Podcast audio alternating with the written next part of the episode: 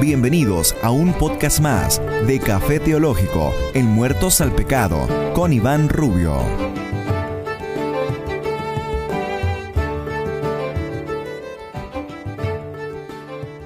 El día de hoy, pues me acompaña un estimado eh, amigo y hermano en la fe, Andrés González. Ustedes ya lo ubicarán por ahí por un eh, podcast que tenemos acerca de la doctrina de la Trinidad.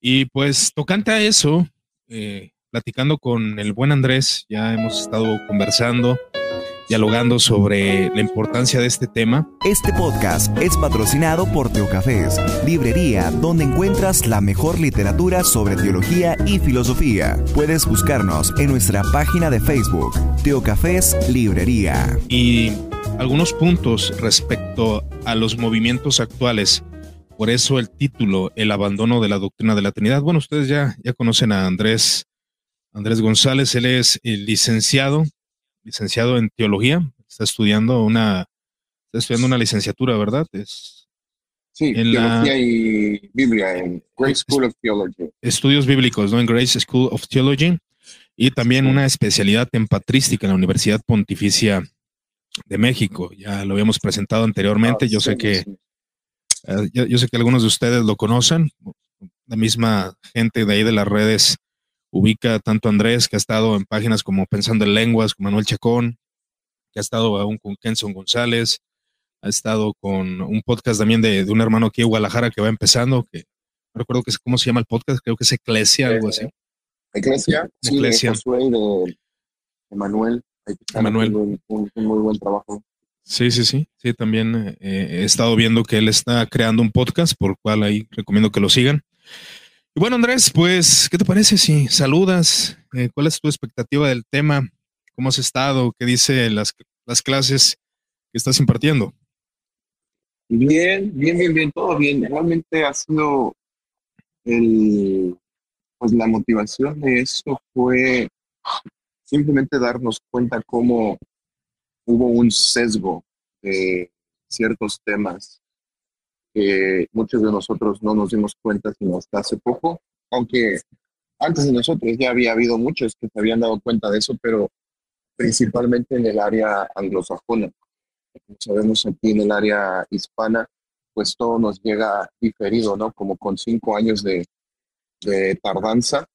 Pero el tema es, pues eso, ¿no? El, una curiosidad que uno dice, bueno, ¿por qué no se habla de eso? ¿Por qué no se habla de eso? ¿Por qué solamente se habla de eso? ¿Por qué no salimos de estos temas?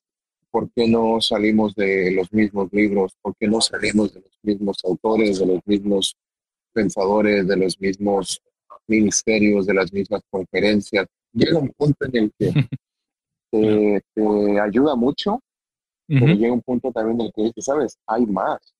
O sea, debe de haber algo más porque en dos mil años de historia, yo no creo que lo único que exista en el cristianismo sea el periodo de la reforma o el periodo de o las cinco solas o las doctrinas de la gracia. Te lo dice alguien que es parte de una iglesia presbiteriana y que afirmo las doctrinas de la gracia, afirmo eh, las cinco solas, eh, es una sencillez, te digo, es presbiteriano, bautismo de infantes, pactos, profesionalidad, etcétera, etcétera. Pero dices, pero hay algo más que está faltando. Y ese tema fue justamente lo que un día me llevó a preguntarme, bueno, el tema de la Trinidad, ¿no? Y cuando yo me puse a analizar, que es lo que ahorita vamos a hablar, me di cuenta de que los ministerios más famosos de nuestros mundos hispanos, poco o nada le han dedicado al tema de la Trinidad y se han dedicado solamente a soteriología o eclesiología y temas prácticos, pero poco o nada lo han relacionado con la Trinidad, que es el misterio de misterios de la fe cristiana, lo que nos hace diferentes a las otras religiones y sectas. Entonces dices, algo está pasando, ¿no? ¿Qué está pasando? Eso, eso fue. Claro, claro, y creo que tocaste un punto importante de los mismos temas, eh, las conferencias que comúnmente se han estado impartiendo por el mundo latinoamericano de parte de, de América, cuando hablamos de América, pues hablamos de todo el continente, ¿no? Tomamos en cuenta Estados Unidos. Y España también. Y, España, España, también ha habido eh, muchos. El mundo, el mundo protestante español. Sí, el mundo protestante español parece que ha eh, pues tomado también de, Norteamérica, ¿no? Como precisamente los misioneros protestantes vienen de, América, eh, de Estados Unidos, pues es donde se ha traído todo esto. Y los mismos temas, los mismos temas, que doctrinas que siguen en lo mismo, que no avanzan, eh, de hecho, lo podemos ver mucho en las redes sociales, que son, como tú, pues, eh, dices, yo soy presbiteriano, obviamente abrazas las doctrinas de la gracia, eh, la antropología, la elección, la condición humana, todos estos temas, pero es lamentable ver que ya han pasado aproximadamente 10 años en Latinoamérica, van para 15, de hecho, y no ha avanzado en los misterios. De hecho, cuando yo conocí un presbiterianismo, en su momento una iglesia católica reformada, que es el caso de Calvino, Zwinglio y ellos, pude notar ah, aspectos que a mí me impresionaron. Obviamente tú lo lees y dices, bueno, eh, eh, eh, es algo normal, hay que leerlo así, pero yo cuando empecé a leer a Calvino, lo interpretaba como un teólogo americano, luego como un puritano. Después lo empecé a interpretar como un escolástico. ver el misterio y la mística que él le daba, por ejemplo, hablando de misterio, que, va muy arraigado con esto de la doctrina de la Trinidad, que es, el misterio en los sacramentos, ¿no? Algo que también nada que ver, nada, nada, nada de esto se habla en Latinoamérica sobre en estos movimientos. Siempre se enfatiza, y lo voy a decir eh, sin, sin deseo de ofender a nadie, pero es la realidad, se habla de la predicación expositiva, se habla de las doctrinas de la gracia, eh, acerca de una eclesiología bíblica, pero de ahí no pasan los temas. Yo no he visto que muchos de estos exponentes se salgan del tema. Hablan tal vez de dones del Espíritu Santo. Y claro, se menciona la Trinidad, pero se menciona de una manera superficial. Del, de mujer y el hombre, siempre. Mm, exactamente, roles. el gobierno de la iglesia, el rol de la mujer y el hombre, las cinco solas, la soteriología, arminianismo, calvinismo, de lo mismo que, ya que dices, los podemos, es una historia de, un, de que ya, los, ya conocemos, es como echar una película que ya sabemos cómo empieza, cómo va el diálogo y cómo va a terminar. Va, a terminar y, y realmente... una pincelada de repente. ¿Y qué provoca eso, Andrés? O sea, ¿qué provoca que yo como cristiano, que ya escuché una y otra y otra y otra vez, el mismo tema con diferente expositor, pero con el mismo estilo. ¿Qué ocurre? ¿Qué ocurre con el creyente? Pues este Simplemente se, se, sesga y se aburre. Se, sesga y se aburre Bueno, te aburres de lo que te están compartiendo el Señor. Dices, no, no me aburro, pero me doy cuenta que hay más. O sea, yo, no, yo no puedo creer que lo único que, que, que, exista de teología sea la soteriología, porque tan sencillo como leer un libro como, por ejemplo, Todos somos teólogos de Archie Sprout, claro. que es un libro inicial de teología sistemática. Y yo lo veo que lo primero que tiene son apartados acerca de Dios, la Trinidad, Cristo, el Espíritu Santo, salvación, eh, seres caídos, el hombre, etcétera, escatología. Yo me doy cuenta que ahí hay variedad de temas, entonces digo, ¿Y por qué únicamente se enfocan en soteriología?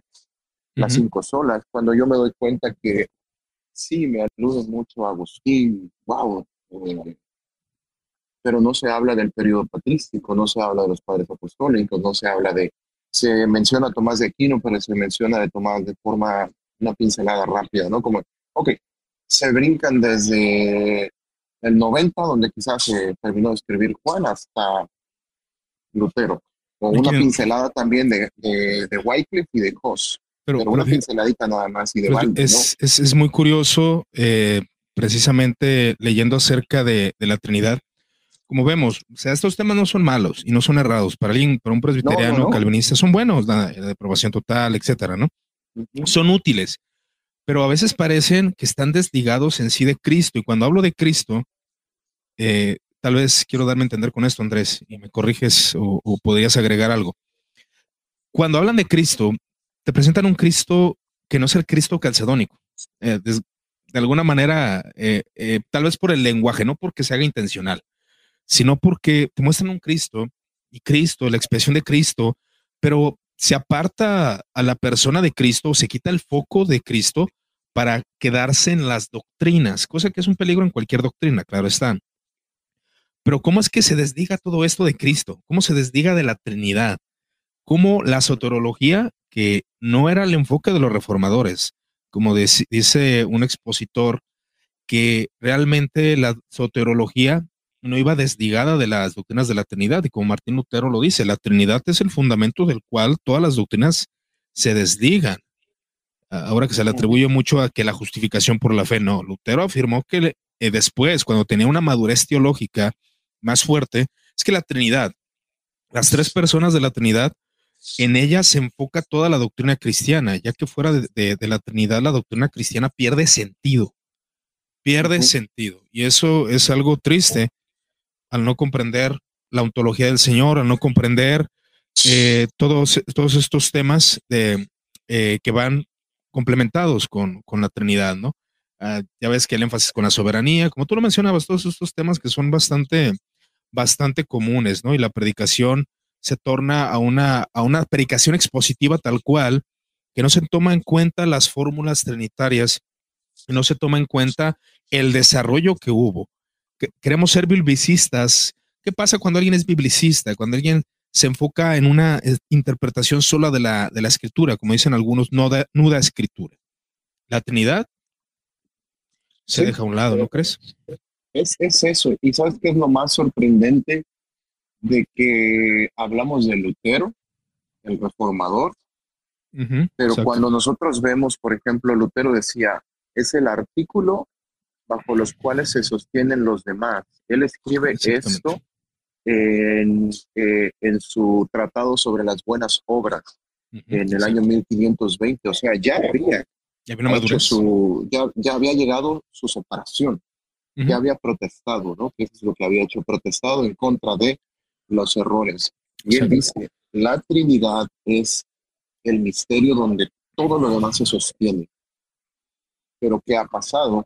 Que de Lutero hemos sido selectivos porque si de verdad leyéramos a Lutero en sus términos, en sus escritos, en su contexto y conociéramos el pensamiento de Lutero desde aquel monje eh, católico, eh, su etapa de rebelión o de protestante, a su etapa de madurez ya como luterano, por así decirlo, que quizás eso es anacrónico, sino que está formándose, él no se desvía un centímetro en lo que es la teología trinitaria, mantiene los credos, las definiciones, este, Nicea, Constantinopla, Éfeso, Calcedonia, el credo de Atanasio, el credo apostólico, e incluso su catecismo, él lo usa de una forma trinitaria. Él usa el credo apostólico para enseñar que es una estructura trinitaria. ¿Por qué? Y ahí los ortodoxos, aún con su énfasis apopático, ¿no? De hablar de Dios de, de una forma negativa, eh, que le dan mayor peso a los credos históricos, como lo sabemos. Claro.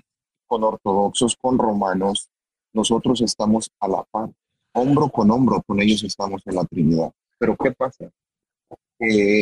los mismos promotores comenzaron a ver el tema de la reforma de forma atomista, Atomista quiere decir que es simplemente como si fueran átomos vueltos locos que no tuvieran un centro de cohesión, ¿no? Algo que los una.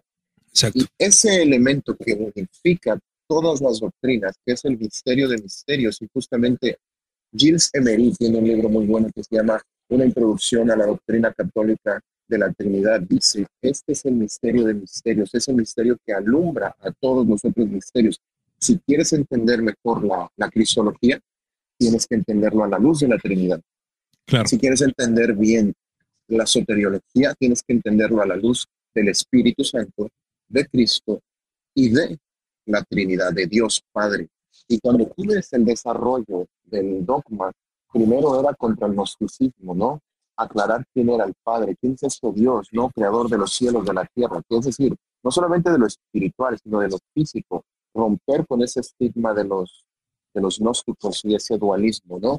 Ok, ya arreglamos eso. Ahora el Hijo, ¿cómo entendemos que no son dos dioses? Y ahí vienen las, las, las controversias cristológicas. Y luego viene entonces el Espíritu Santo hasta, eh, hasta ah, el concilio de, de Toledo, ¿no? Y después, solo después, ya tenemos las controversias soteriológicas con Pelagio, con este, Juan y Casiano, con Agustín. Agustín y después ya comenzamos a ver otra vez el desarrollo de otras doctrinas, eclesiología, etc.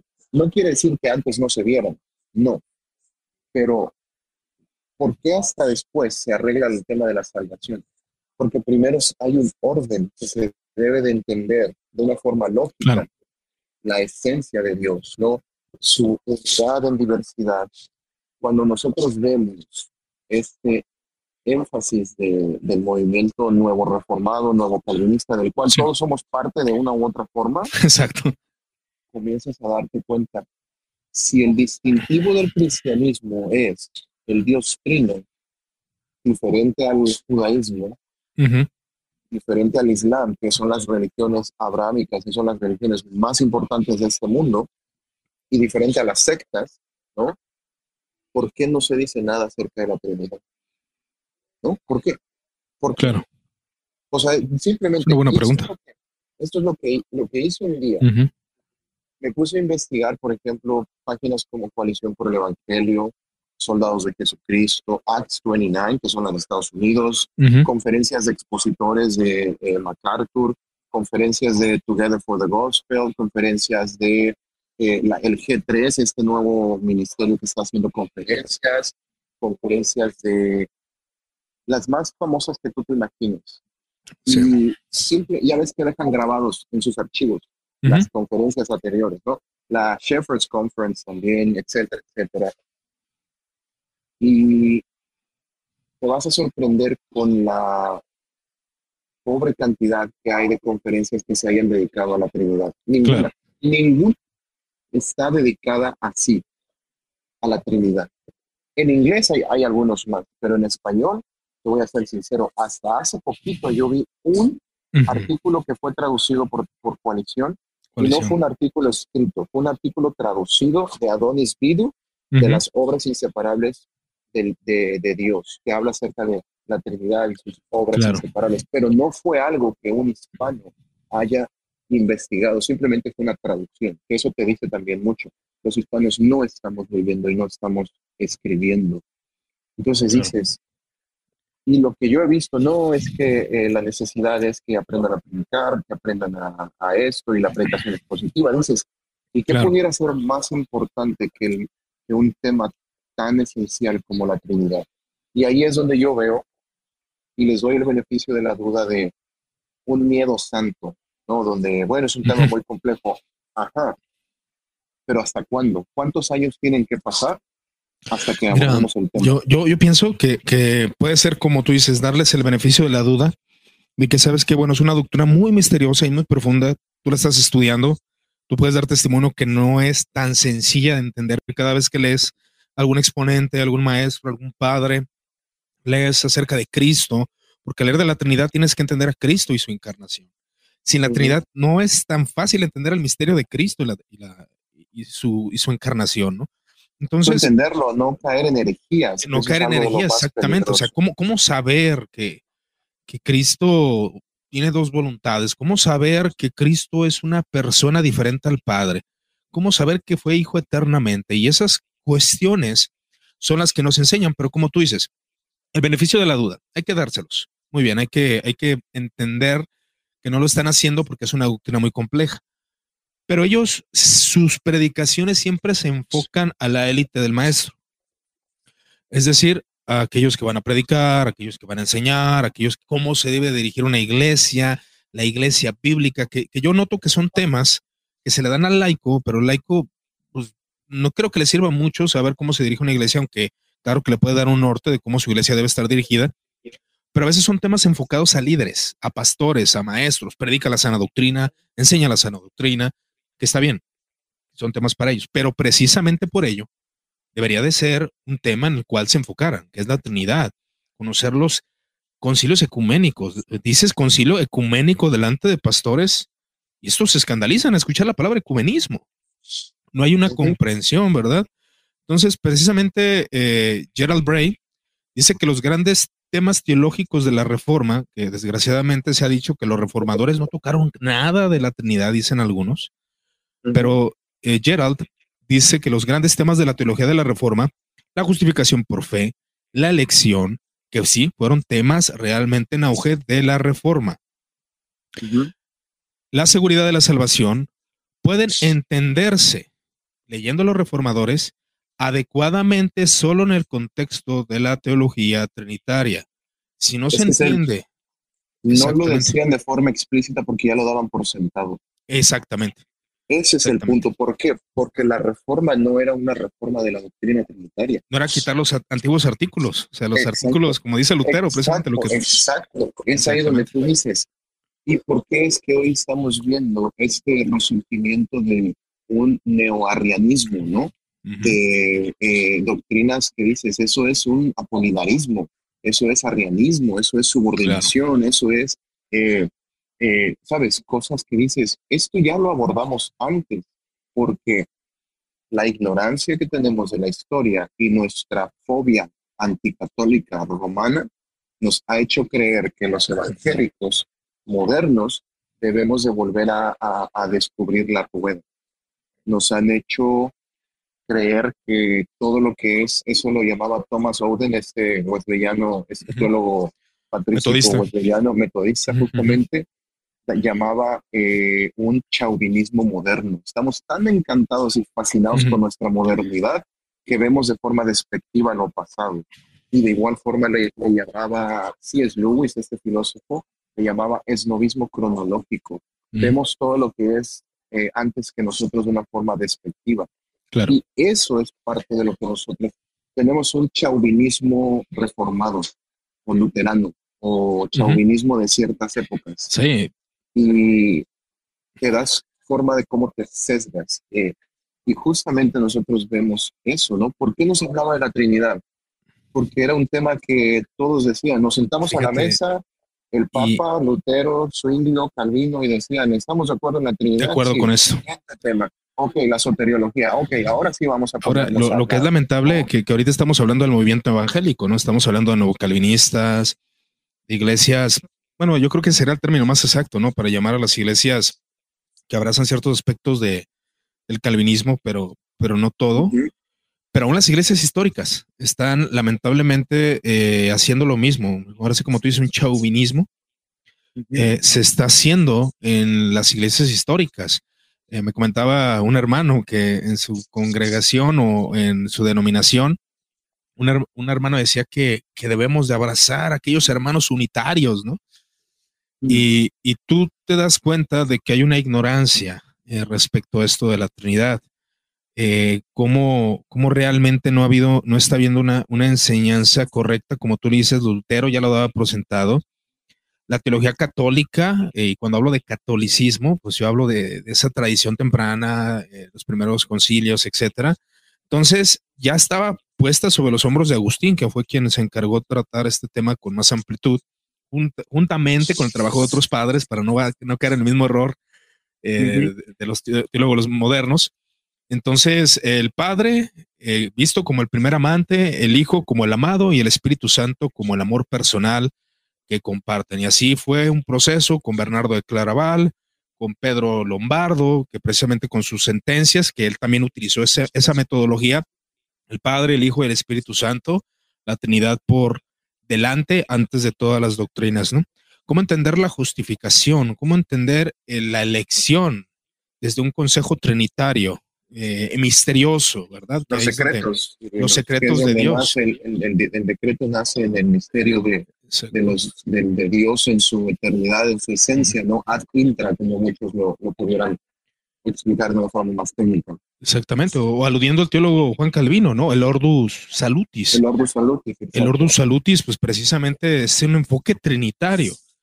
Y se lee a los reformadores, como tú lo mencionaste, eh, quitando aquello de lo cual estaban de acuerdo y tomando solo de los exponentes ciertos momentos, por ejemplo, se habla de esto, como mencionábamos, de que la justificación por fe es la doctrina donde la iglesia se cae o se levanta, ¿no? pero pasa el tiempo y tenemos un catecismo mayor de Lutero, tenemos un catecismo menor donde eh, se toma en cuenta, y aún en la confesión de Augsburgo se nota, cómo los primeros artículos son sobre Dios, y esto lo puedo ver en todas las confesiones reformadas. Los artículos son sobre Dios. Y mencionan a Nicea, mencionan a Calcedonia, mencionan los concilios ecuménicos y la catolicidad temprana. Entonces, ¿qué está pasando? ¿Qué está pasando, Andrés? ¿Por qué estos nuevos movimientos no enfocarse en ello? ¿Por qué no será llamativo? ¿Por qué es complejo? ¿Por qué implica estudio? ¿Cuál será realmente lo que hay detrás de, esto? Que sí es lamentable. Yo sí lo veo muy lamentable. Mira, hay un libro muy bueno que es de Matthew Barrett, que es Fundamentos Teológicos de la Reforma, que lo, lo, tradujo Kerigma. Y en el apartado de la Trinidad, dice Michael Riggs, eh, dice, la teología mainstream o general de los reformadores claro. Eh, no aceptaba la Trinidad de forma de que la ignoraba, como de, ok, lo creemos y pues ahí quedó. No influye en la forma de pensar. Dice por el contrario, la teología de la reforma estaba construida y estaba formada explícitamente en fundamentos trinitarios. Dice, después de este periodo del, del medievo tardo, vemos que hay algunos eh, desafíos trinitarios que ya eventualmente Calvino tendría que luchar contra eh, los este, ¿no? que eran los socinianos. Eh, pero nos dice aquí que los teólogos católicos y los romanos y los teólogos reformados, luteranos, ahí no podemos meter a los anabaptistas porque los anabaptistas también eran bastante antitrinitarios. Precisamente por rechazar la catolicidad. Exacto, ahí está el problema de rechazar los credos como Nicea, Constantinopla, etcétera, etcétera. Por eso también eran muy, muy problemáticos los anabaptistas. No todos, no todos, porque había muchísimos tipos de anabaptistas, pero eso es otro tema. Pero cuando tú ves, cuando tú ves la teología de Calvino, la teología de Lutero, la teología de Zwinglio, la teología de Knox, la teología de todos estos reformadores, ellos trabajan en una esfera trinitaria, ¿no? Sí, exacto. ¿Por qué no enfocamos y por qué no conocemos eso? Porque demuestra que no leemos a lo que nosotros tanto decimos, creo. Y eso demuestra que tenemos un, sesgo selectivo de fuentes, donde no tenemos un panorama completo, donde ahí es donde vemos el efecto de las redes sociales, que nos, nos educaron las redes sociales, no las fuentes primarias nos educaron los videos de YouTube, nos educaron pequeños libros, nos educaron clips, nos educaron cápsulas, no nos educaron las fuentes. Y no nos educamos de una forma completa, sino que nos educamos de una forma muy atomizada, dispersa, automática. y selectiva por lo que tú dijiste, seleccionada por aquellos que nos brindaban la información. Y ahí no le podemos echar la culpa a nadie. Nosotros somos los responsables de decir, bueno, ¿qué es lo que mueve este movimiento, no? ¿Qué es lo que empuja? ¿Qué viene detrás de esto? Y muchos de nosotros no es que detestemos eso, porque no, la verdad es que agradecemos por muchas amistades, por muchas cosas, pero también muchos errores. Todas sus conferencias eran lo mismo, eh, y llega un punto en el que dices, ¿y el Dios Trino dónde está? ¿Dónde está la gloria del Dios Trino en la salvación? ¿Cómo yo puedo entender mejor la obra del Espíritu, la obra del Hijo y la obra del Padre en la salvación? Y de hecho estamos cometiendo el mismo error, el mismo error que al menos la iglesia temprana cometió, que fue dejar al Espíritu Santo a un lado, entre comillas, ¿verdad? El error que se está cometiendo eh, en el tiempo actual es de que se habla del Espíritu Santo, pero parece llegar a las mismas conclusiones que los anabaptistas, ¿no? Que era una fuerza. De que, no, pero ¿quién es el Espíritu Santo? Es una persona. La deidad. que hay tratados de Gregorio, que tratados que sobre el Espíritu Santo contra los eunomianos completamente. Y unos escritos y unos tratados exegéticos que dices, estos estaban, su boca estaban empapados de la Trinidad. Eh, Biblia. Eh, y hoy también existe eh, bastantes, bastantes falsas ideas de que la Trinidad es un concepto que fue resultado de filosofía griega, lo cual es, lo cual es una, es una teoría que ya ha sido desmontada por, por muchos, eh, especialmente por, por los teólogos eh, ortodoxos y romanos, que es una falsa concepción de un teólogo liberal que conocemos que se llama Adolf Harnack, que él dice que la, la iglesia temprana cayó o sucumbió en filosofía griega y que por eso eh, el, los credos que hablan de poesía, que hablan de metafísica, que hablan de eh, eh, la, la, hipóstasis, ¿no? Dice, todo eso era griego y la iglesia comenzó a caerse, ese mito, ¿no? De que en la iglesia temprana se cayó la iglesia cuando desaparecieron los apóstoles, cuando murieron, y entramos en un periodo donde ahí aparecen los bautistas landmarquistas, ¿no? Que creen que ellos son descendientes de los apóstoles y que se fueron a las cuevas y no aparecieron hasta quién sabe qué época, ¿no? Pero sabes algo, da risa, pero hay algunos que creen eso. Sí, sí, sí. sus iglesias son directamente de un apóstol. Y la otra no, que en el medievo había mucha oscuridad y dices, eso de que se contaminó la iglesia y que la, la es un resultado de la... Y eso es un punto que, bajo esta narrativa que se nos vendió, precisamente de que la edad oscura del medievo, que no había teología, que, que no se desarrolló nada, sino que más bien los reformadores, aunque Lutero tenía sus diferencias con Tomás de Aquino, ya que se le daba un fuerte énfasis a Aristóteles y Lutero no estaba de acuerdo en ello, pues podemos ver que ellos se basaron totalmente en teólogos medievales para seguir el curso. Estamos hablando de Bernardo Claraval, Tomás de Aquino, eh, Pedro Lombardo. por ejemplo, en, el tema de Aquino, de lo que tiene que ver con la esencia de Dios, eh, la cristología, la neumatología, eso es intocable casi casi. No porque Aquino sea inspirado, sino porque Aquino sigue al consenso de la iglesia, al consenso histórico. Consenso de los padres. Y ahí es donde uno dice, ah, es que no podemos seguir a los padres porque estaban equivocados de filosofía griega. Y tú les preguntas, ¿quién dijo eso? No saben. Muéstrame. No, es que los términos griegos, muéstrame dónde. Y esa es una, es una teoría eh, eh, de teología liberal. Exactamente. ver, a, ver, a, ver, a, una Pablo y ver a, ver a los apóstoles y ven a uno a los padres como, como griegos, un mundo totalmente helenizado y dices, tú dices que eres muy bíblico, súper biblicista, la Biblia y nada más, pero me estás diciendo que la iglesia se contaminó de filosofía griega y que por eso nosotros llegamos a una comprensión compleja de las escrituras, la encarnación, la Trinidad, etcétera, etcétera. Pero ellos han sido sesgados por la modernidad y por teología liberal que, ha, que se ha dedicado eh, a a destruir la tradición cristiana, porque esa es el efecto de una narrativa moderna, destruir las metanarrativas, en este caso, la narrativa del Dios Trino. Y todo eso tú lo vas a ver influye en eh, la, el evangelicalismo moderno. El evangelicalismo moderno nace en las cataratas del Niágara, en este movimiento fundamentalista que responde a aquellos ataques contra la concepción virginal de Cristo, la, eh, la creación ex nihilo, eh, el aborto, muchas cosas, ¿no? El darwinismo. Entonces viene este movimiento fundamentalista y vienen ahí donde ellos sacan estos eh, libros de los, los, los, fundamentos o de fundamentalism de R.A. Torrey, que eventualmente construiría. Y ahí es donde aparece y ahí es donde nace lo que nosotros creemos o nosotros sabemos que es el dispensacionalismo moderno. Ahí nace con Torrey, con, este, con, eh, eh, este con Scofield, con, la Biblia Scofield, es. con Moody, que ya venían influenciados de ellos.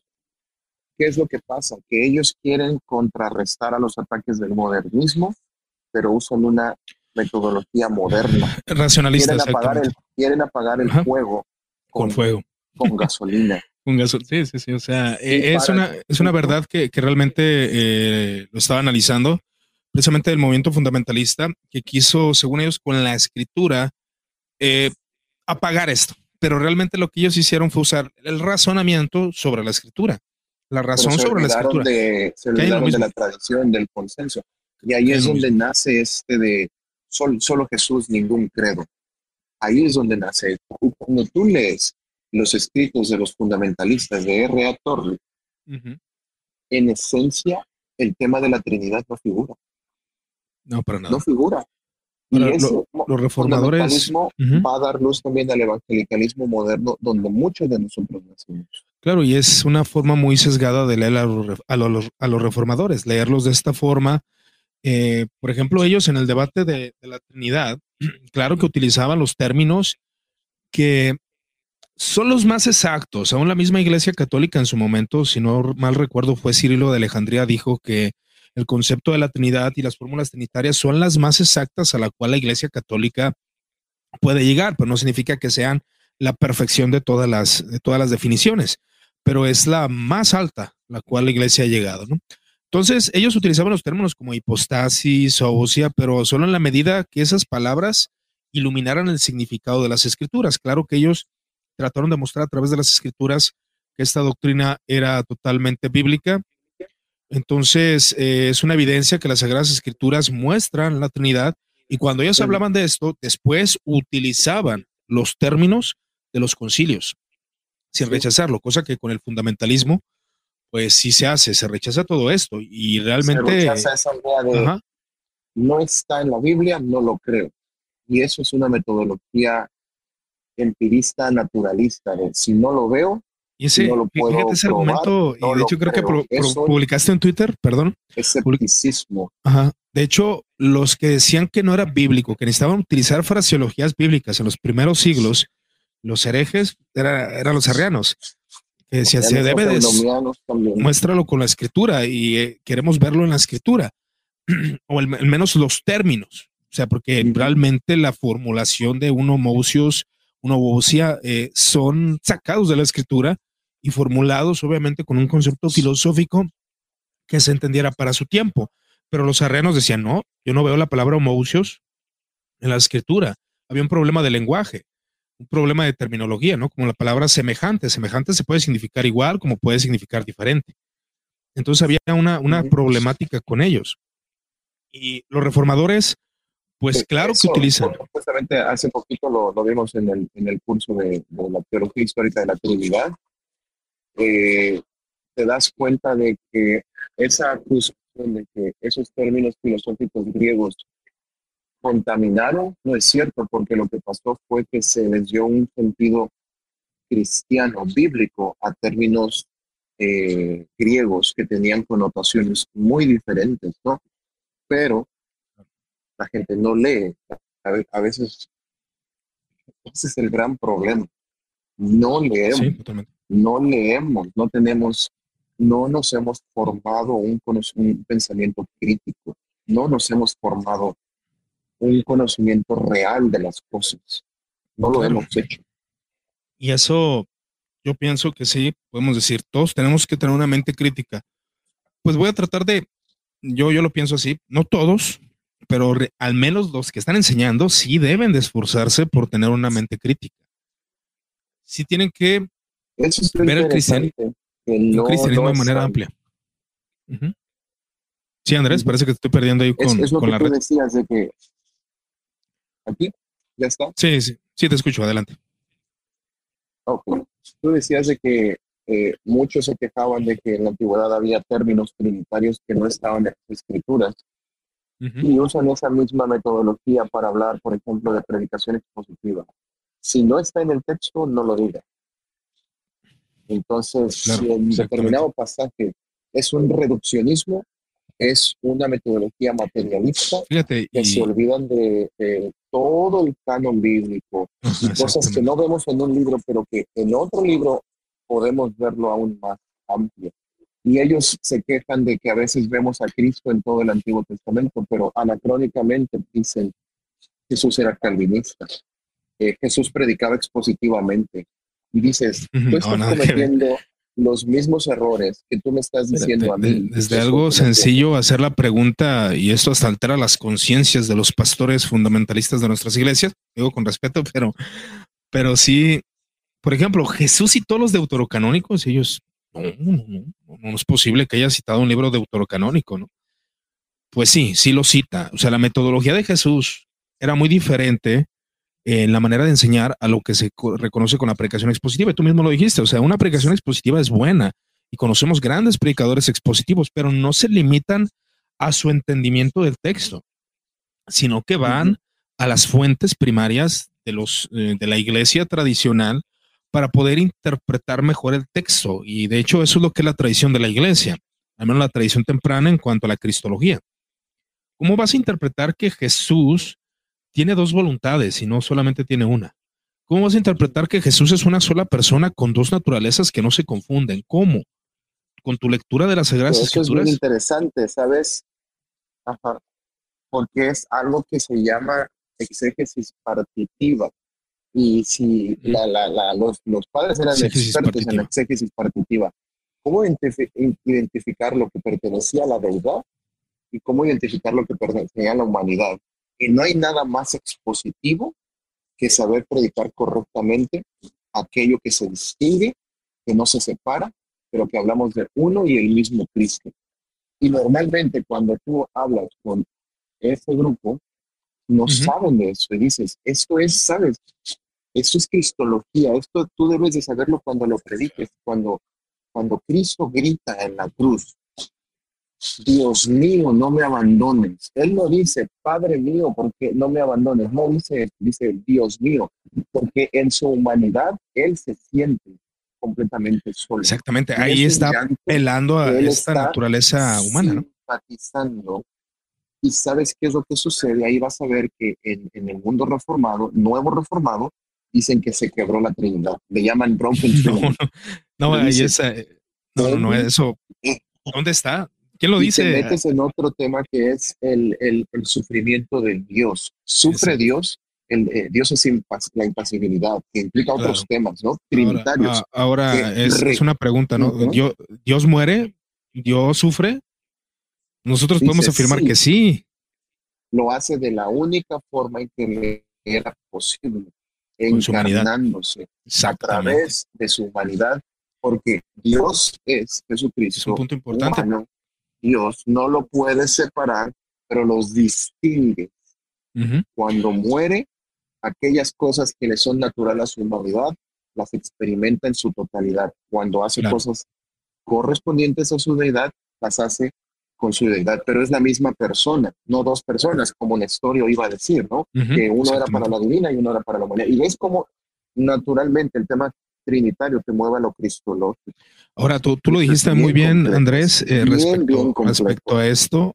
Eh, lo que se dice en el mundo neoreformado eh, es de que hubo una separación entre la Trinidad algo que daña una doctrina ortodoxa que es la unidad de la Trinidad, ¿no? Entonces, ¿por qué, se cae ese error? ¿Por qué se cae ese error?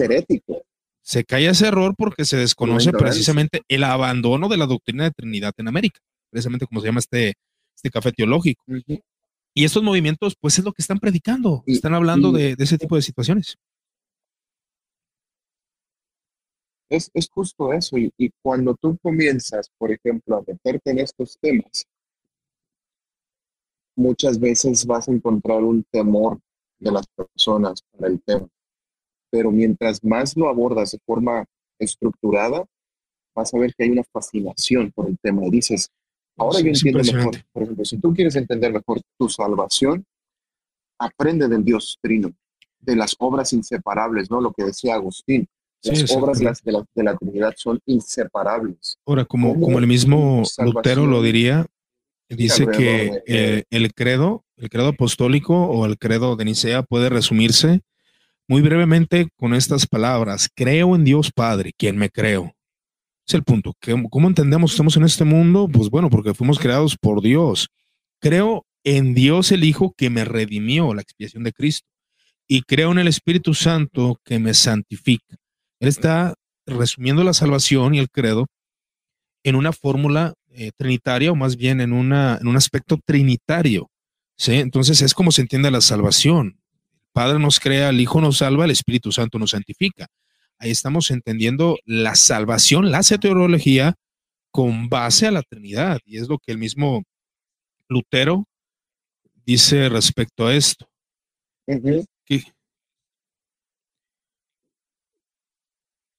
Una de las cosas que me hizo comprender la importancia de, la Trinidad fue eh, el ver a Cristo en el Antiguo Testamento, ¿sabes? Eso fue lo que a mí me llevó, el cómo interpretaban los padres en la antigüedad. Y eso me llevó a, ver, a, hacer notar que los padres, antes que ver a Cristo, veían a Dios completamente en los diálogos en el Antiguo Testamento. Eh, identificaban al Padre, al Hijo y al Espíritu Santo. Tenían un conocimiento de las Escrituras, tenían un conocimiento de lo que implica todo el canon bíblico, y ahí es donde te das cuenta que permeaba en ellos los, las declaraciones micenas, las declaraciones de Calcedonia, las declaraciones del, del, credo de Atanasio, y te das cuenta lo que empapaba y permeaba a ellos. Ahora, ¿por qué es que estos en Latinoamérica no tenemos este conocimiento? Uno, nos llega contenido seleccionado. Así Se traduce de forma seleccionada. Tenemos el sesgo ya de la teología eh, liberacionista que viene con tintes eh, racionalistas, modernistas. De liberalismo alemán. que viene, exacto. Entonces, nos viene ya con un sesgo fundamentalista que rechaza la tradición. Y es donde te das cuenta, no hemos sido capaces de ir a las fuentes, otra vez, ¿no? A fuentes. Incluso a fuentes de leer a Lutero. Bueno, si vas a leer Lutero leer realmente lo que Lutero dijo, no lo que dijo otro de otro de otro. y aparte tener la metodología de cómo leer a los exponentes, ¿no? Porque precisamente si tú lees a un reformador, en este caso Lutero, lees a Lutero de 1515 en su comentario de Romanos, y lees a un Lutero de 1520, 21, 27, etcétera, 30, no es el mismo Lutero. No es el mismo Lutero y es un error que se comete. Es como leer a este Charles Spurgeon, veía por ahí en un comentario eh, que él era, el calvinismo es el evangelio, dice Charles Spurgeon, pero tú lees a un Charles Spurgeon ya viejo, con más raciocinio, con más experiencia, él no declaraba ese tipo de cosas, al contrario, decía que él predicaba como un arminiano para ver la salvación de los creyentes, ¿no? Que eligieran como si, como si estuviera en sus manos. Entonces tú ves, y un principio que yo le recomiendo a nuestros oyentes, que lean a los exponentes en su contexto. Sí, exactamente, en su época pues no es como nosotros, como el, Andrés que me bloqueó cuando criticamos la inerrancia bíblica, ¿no? Algo así, ¿no? Algo así. Eh, bueno, la inerrancia, cabe mencionar, en fundamentalista, ¿eh? no la inerrancia en sí de que la escritura tenga error en temas de salvación.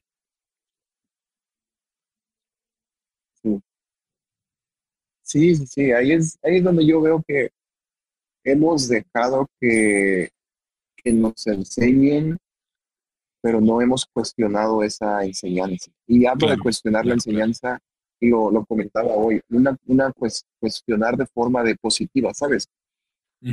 Hay más, quiero más, hay más. ¿De dónde lo sacas? ¿De dónde tienes este autor? ¿Quién es este? ¿Por qué piensas esto? ¿Cómo llegaste a creer esto? ¿Cómo formulaste eso? Que es cuestionarse, cuestionarse de una forma positiva. No estoy negando la fe, no. Eh, no estoy negando a la, la confiabilidad de la persona. Yo quiero conocer, quiero empaparme de esto, pero me doy cuenta que al parecer solamente hablamos de un periodo pequeñito y tengo atrás 1500 años. ¿Qué pasó? ¿No?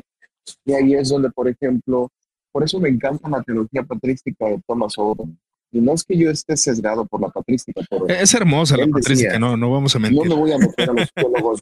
sí, sí, y tiene unas cosas terribles, terribles también que tú dices. Sí, sí, sí. El Jerónimo cuando se ponía a pelear y la forma en que insultaba a las personas. Sí, una, una forma de carácter muy, muy, muy, muy, muy, o sea, tampoco vamos a idealizar a estos santos.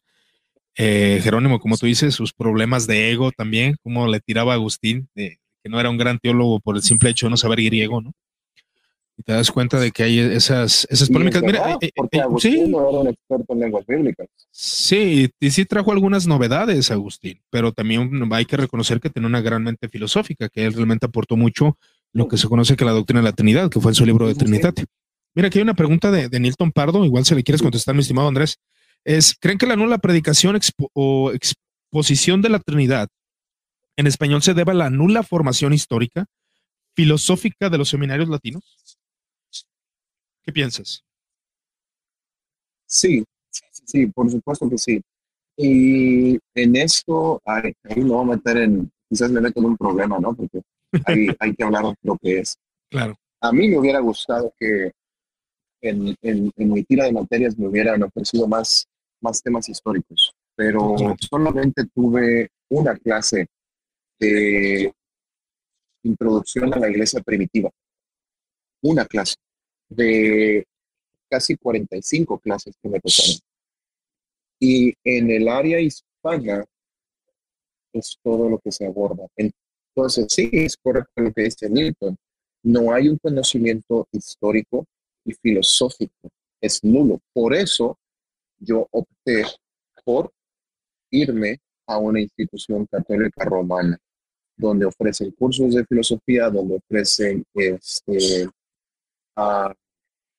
temas cristológicos, trinitarios, patrística, una especialidad. Tienen una, licenciatura en patrística de cuatro años, pero está bien pesado. yo ya no lo haría. ¿Cómo puedo tomar las especialidades? Ahorita justamente había, están ofreciendo, ofrecieron en agosto, especialidad en cristología hasta diciembre.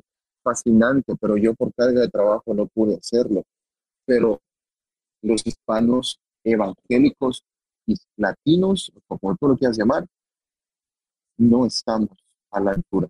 Nos estamos quedando muy, muy atrás. Y sí, lo que dice Lincoln es correcto. No tenemos una formación histórica filosófica. Porque nacemos en el modernismo y el modernismo rechaza lo histórico y rechaza lo, lo filosófico.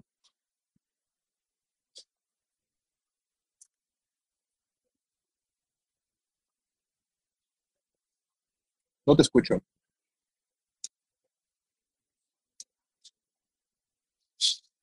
Ok, ah, ok, perfecto. Aquí parece que andaba hablando y estaba muteado.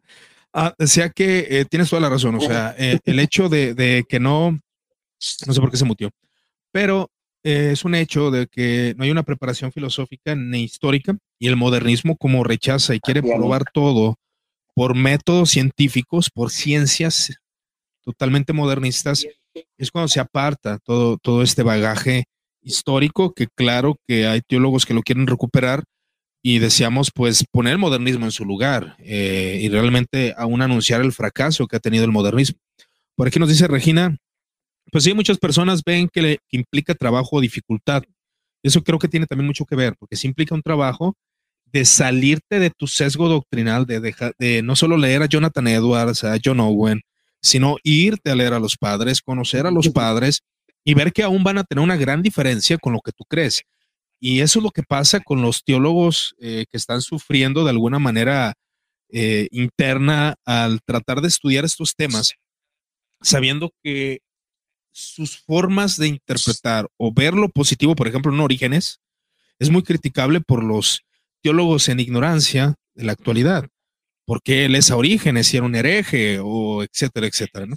Entonces, dice ella, y no prefieren no meterse en ello, quizás que la, que la congregación no les interesa, y es una realidad, al menos yo me he topado con que eh, la congregación, o al menos en el nivel, nivel básico de las congregaciones, pues es leer un sermón sencillo, básico, que no profundiza más y que no tienen, y aún no se, no se tienen la competencia, o por no usar la palabra incompetentes para este tipo de materias y es una realidad.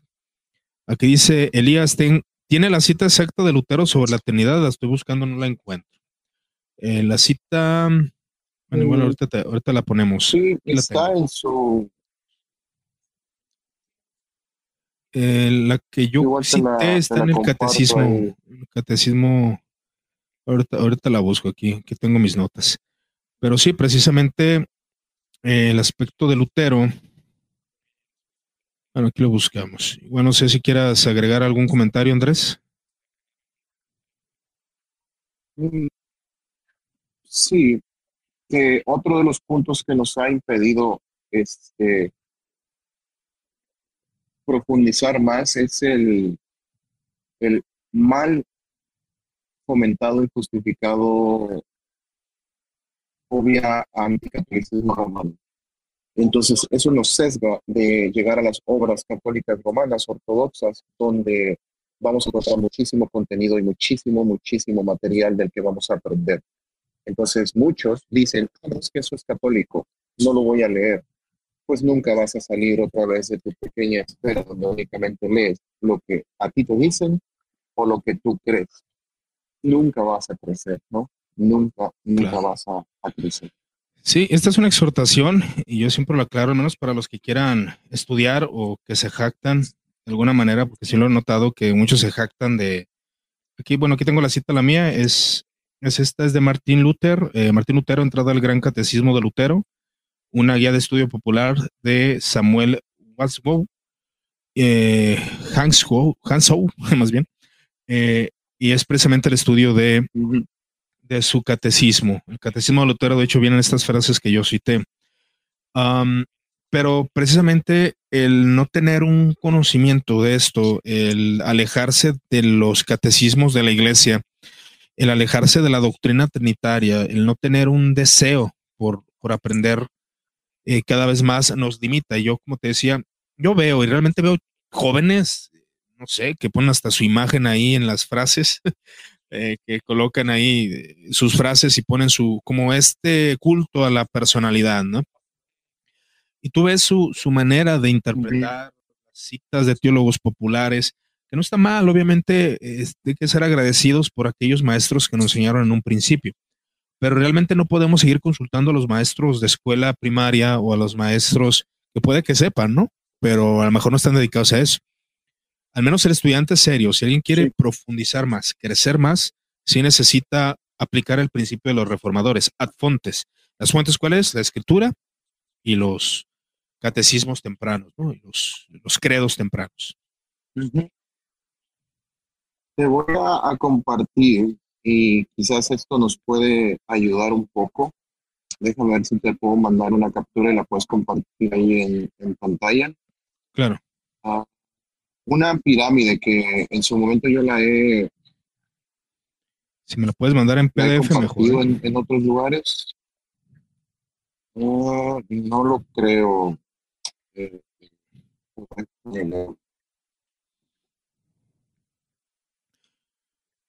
Ok.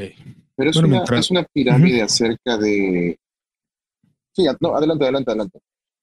Sí, no, no, te escucho, te escucho. ¿Es la pirámide? Es, es una pirámide de fuentes que usa Thomas Oden. Okay. Eh, y esta pirámide de fuentes, ahorita se las, se Aquí está, eh, bueno, aquí voy a poner la cita de Andrés, precisamente donde mencionó de los, donde la Trinidad es el artículo donde las demás doctrinas cuelgan, ¿no? O, demás, los, los demás artículos, ¿no? Que viene siendo lo mismo.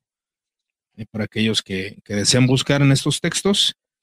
Y de hecho, eh, estos, estos textos que mencionados, hay un libro bastante interesante que les puede ayudar mucho, que es el de Fundamentos teológicos de la Reforma, un análisis sistemático. El, prólogo lo escribe Matthew Barrett, y bueno, creo que es el editor, a no ser la participación de más teólogos, el cual se lo recomiendo precisamente ese apartado donde trata. Exactamente.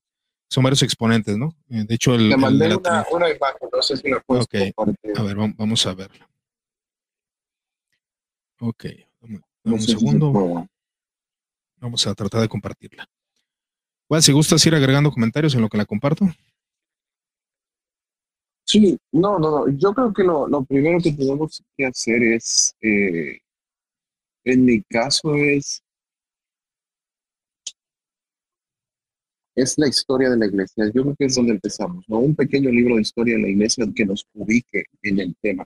Pero justamente por eso, a ver, quizás este, si se puede compartir, esa pirámide de fuentes nos va a ayudar a saber cómo estudiar la, la, doctrina, que ah, ahí es donde yo creo que debemos enfocarnos, o irnos por, por etapas, ¿no? Desde lo más temprano hasta lo más, hasta lo más avanzado, porque queremos meternos a la reforma, pero no conocemos lo del medievo, no conocemos lo de los padres de la iglesia, no conocemos el cristianismo temprano, no conocemos el desarrollo del dogma y es brincarnos cosas que son muy importantes, ¿no? Yo veo a veces a algunos que quieren meterse a, a a Schleiermacher, ¿no? A, Sin haber leído los primeros, los primeros rudimentos, ¿no? Y no has leído Eh, exacto, ¿no? Y se, se empachan, ¿no? Y obviamente sabes que empacharte pues terminas enfermo, terminas mal, porque no sabes cómo hacer las cosas. Por eso es, es irse a las, a las primeras cuentas, pero eso es difícil porque no hay mucho material, pero sí lo hay, ¿sabes? Y va a requerir de una inversión y es, es un aprendizaje lento. Yo creo que eso es lo que el sesgo también de lo que tenemos, que fuimos educados por videoclips de 5 o 10 minutos, no somos capaces de leer por periodos largos. Es un punto importante, pues realmente para este tipo de asuntos sí se requiere inversión, tanto de tiempo como de dinero, ¿no? Y eso es lo que muchas veces pues no, no se quiere tener. A ver, dame un segundo, parece que ya lo voy a poder compartir. Ok, compartir pantalla y compartir. Entonces, va a ver un poquito. Ah, ok, aquí está esta pirámide. Exacto. Esta es una pirámide de fuentes que usa Thomas Oden en su patrística que se llama Systematic Theology y es una patrística, es una teología sistemática patrística. Él nos dice, nuestra fuente principal y la más grande son las escrituras. ¿Sí? Así de sencillo. Después está nuestro conocimiento de los padres antes de Nicea y post Nicea. Después vienen las fuentes medievales. Después vienen las fuentes reformadas. Y después vienen los teólogos o los, los intérpretes modernos. ¿Qué es lo que pasa? Nosotros están los liberales. El orden. Mm, pero nosotros lo que hicimos fue voltear esto. Nosotros leemos las escrituras a través de los lentes de los modernos y a través de los lentes de los reformadores y a través de los lentes del medievo y a través de los lentes de los antenicenos. Entonces todo lo tenemos filtrado. Ese es el orden. Ir desde las escrituras por un orden. Y eso, eso toma muchísimo tiempo. Eso toma, eso toma décadas. Claro, y, ¿sabes? Y, es algo, hasta había un, meme muy descriptivo de eso. Claro. Sí, había un, meme muy descriptivo donde estaba una escalera y, se veía que, y peor tantito, se brincan a Calvino, pero volvemos a lo mismo, no hay una, una buena interpretación de estos teólogos y solamente se lee apartados de, de no sé, de, de la institución, pero no se lee en su contexto ni en su tiempo, que si tú lees la institución y la lees completa, que bueno, que también es algo idealista porque si es una institución grande, sí la pueden leer algunos. Eh, realmente tú te das cuenta pues de su, de su, de su teología y de su pensamiento. Que sobre todo no, no hubo ni siquiera un rechazo de los padres, ¿no? Sino que realmente los padres tuvieron mucho que ver en esta reforma eclesiástica. Sí, sí, sí. Y es, es, todo redunda en lo mismo, si te has dado cuenta, donde los que decimos que leemos, nos damos cuenta que no hemos leído. Exacto. Y que te expones a la lectura, comienzas a darte cuenta de no solamente de tu sesgo, ¿no? de tu ignorancia, Así es. sino de la de otros. Y ahí es donde tú, en vez de salir y correr a apuntarles, dices, no, sabes, yo me tengo que encerrar y me tengo que meter a conocer esto, en vez de estar metido a, ¿sabes? Por eso es que yo ya llego a un punto en el que, mira, a mí me da igual si tú eres calvinista o arminiano, pero tienes que ser trinitario. ¿Sabes? Sí, es una cosa muy distinta. Eso sí, es una eh, eh importante.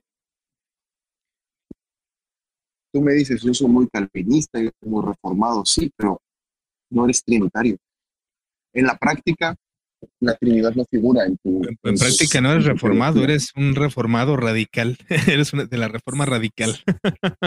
Eh, y, eso de buena, de buena, de buena manera, porque te, te pudiera decir, eres un sociniano, ¿no? Eso todavía está más. Sí, ese ya está más peligroso. De hecho, por eso los reformadores rechazan este movimiento como al cambiar la Trinidad, y realmente eso pasa, cuando la Trinidad es quitada, eh, palabras de algunos reformadores, entre ellos Juan Calvino, pues realmente estamos, se está adorando otro Dios. Eh, se pierde la esencia de Jesús. Ya Jesús no es Dios, ya no es el Dios todopoderoso, ya no es aquel verbo encarnado, perfectamente hombre, perfectamente Dios, sino que ahora es un profeta, un simple hombre. Cuando dejamos la Trinidad, la cristología se daña. y al eh, quitar toda la estructura de la catolicidad, que fue el caso de los anabaptistas, pues se reestructuró todo el cristianismo y eso es una novedad, una novedad entre comillas, porque pues todas las herejías cristológicas estaban ahí.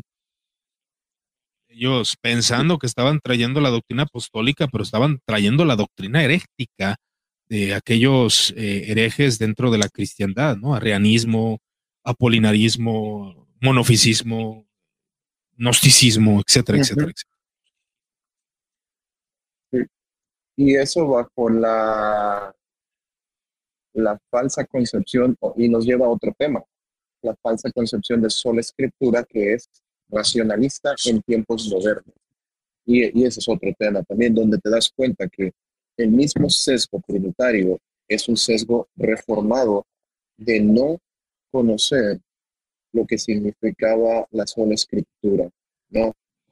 Entonces, ese es otro punto que, nosotros vemos, que ni siquiera hemos leído bien a los reformadores. sí. Eso. No, eh, y, puedo decirlo, yo lo constato en mi experiencia, eh, vuelvo a insistir, yo cuando leía a un Calvino, a un Lutero, o sea, Lutero, créeme que mi visión de él ha cambiado muchísimo. Sí, tiene sus errores y fallas, y yo como le decía a un hermano, Lutero no es el luteranismo, Lutero, eh, hablando desde una postura luterana, obviamente me pongo en mi partido, Lutero no es el luteranismo, sus errores son sus errores, pero en sí él participó en, la, en la, constatación y en el pensamiento de la catolicidad. si queremos hablar más de si lo hablamos así de, de, forma de cabezas pensantes, pues Melanchthon fue realmente quien sistematiza, quien es más sobrio, entre otros detalles, pero tampoco Melanchthon es el luteranismo en sí mismo, porque pues son participación de varios teólogos y participación de teólogos del pasado, y es una catolicidad desarrollada en Alemania, la cual eh, pues lleva a este desarrollo de reforma. ¿no? Aquí dice Rocío, eh, saludos a Rocío Madera, el estudio de los filósofos griegos, Platón, Aristóteles, es contraproducente en el estudio teológico, dice ella, sino cómo se evita caer en herejías de los que afirman que el cristianismo se helenizó. Son preguntas, no creo que no sé si es una pregunta retórica aquí, pero, pero sí es contraproducente el estudio de los filósofos. No. Creo que hay, hay varios puntos ahí. Eh, dice, el estudio de los filósofos griegos, Platón, Aristóteles, es contraproducente. No, porque ellos operan desde lo que nosotros pudiéramos aceptar como teología natural.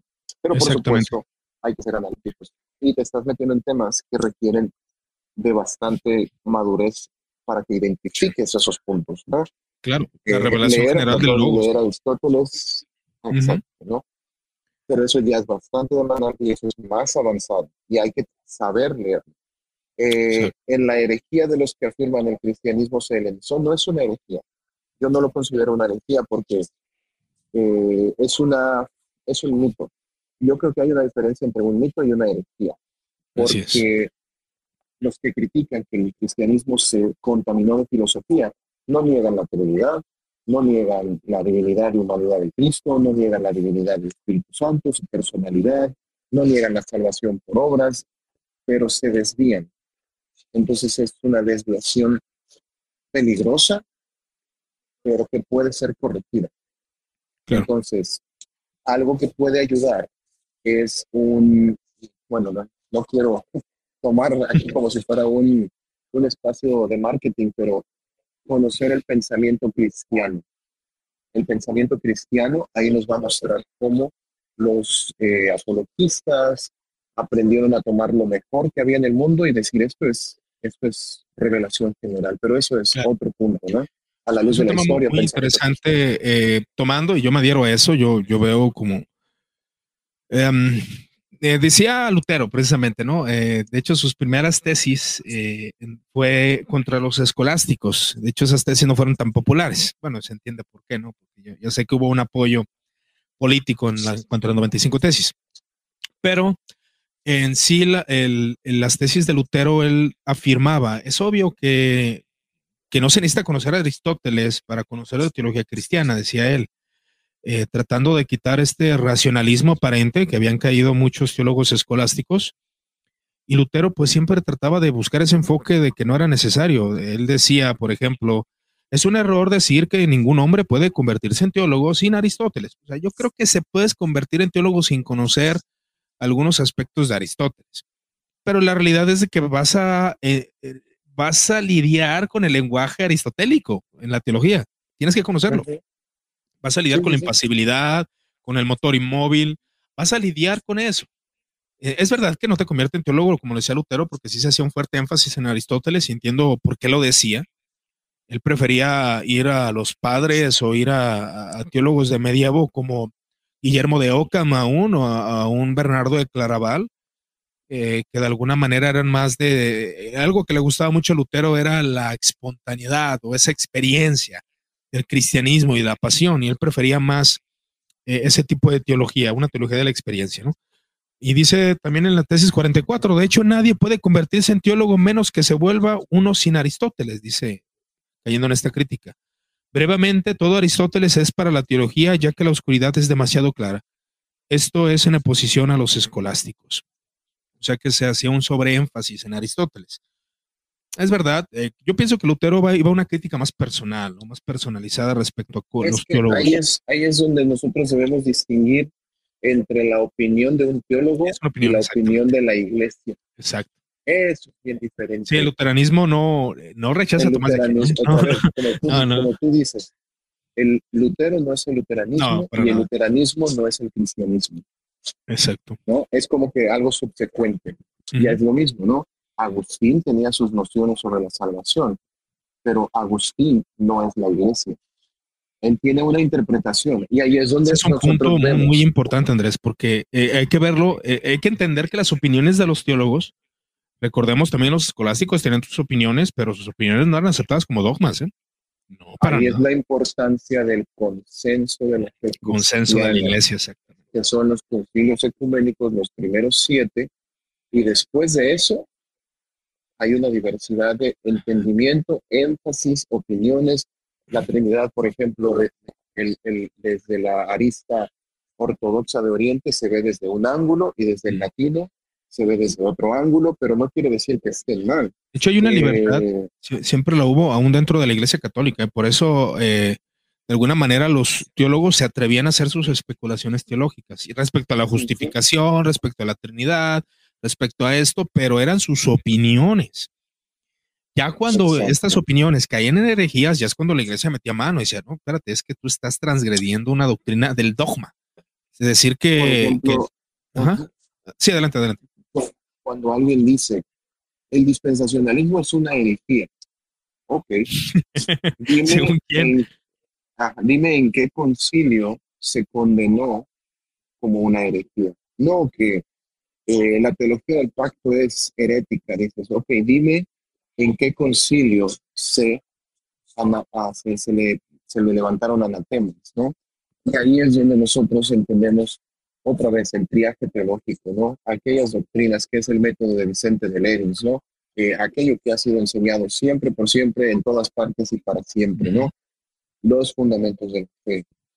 Y los fundamentos de la fe son la Trinidad, son la teología, la neumatología, y hay otros puntos que se derivan, ¿no? que están incluidos en esas doctrinas. Ah, la muerte de Cristo, la resurrección de los eh, muertos. La resurrección, la concepción virginal, este, la salvación por fe, eh, muchos puntos, ¿no? Pero ahí es a donde redunda todo, el, el realmente conocer nuestra fe desde sus inicios.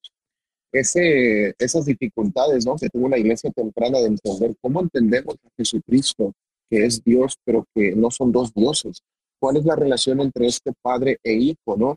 La eterna generación del hijo, que es un concepto cargado de muchas cosas, pero que cuando lo estudias a detalle, bajo una exégesis partitiva donde entiendes la persona del hijo, su naturaleza humana, su naturaleza divina, o sea, todo eso te va a permitir, pero dices, bueno, oye hermano, ¿dónde aprendiste todo eso?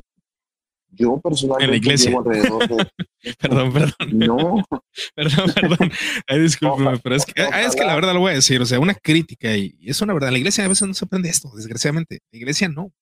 Qué triste, es triste y es lamentable. Y, y sabes que he visto que muchos dicen, es que yo tengo ovejas que están pasando por depresión y dices, me estás diciendo que el Dios trino no tiene una respuesta para mi depresión, entonces, ¿qué tan pobre es tu cristianismo? Que la Trinidad no tiene una respuesta. Ahí, ahí, es donde, donde realmente, si tú supieras cuál era la postura de Vicente de Lernis, de Lernis, perdón, o de este, se me fue el nombre de este teólogo, es Víctor, ah, perdón, se me fue.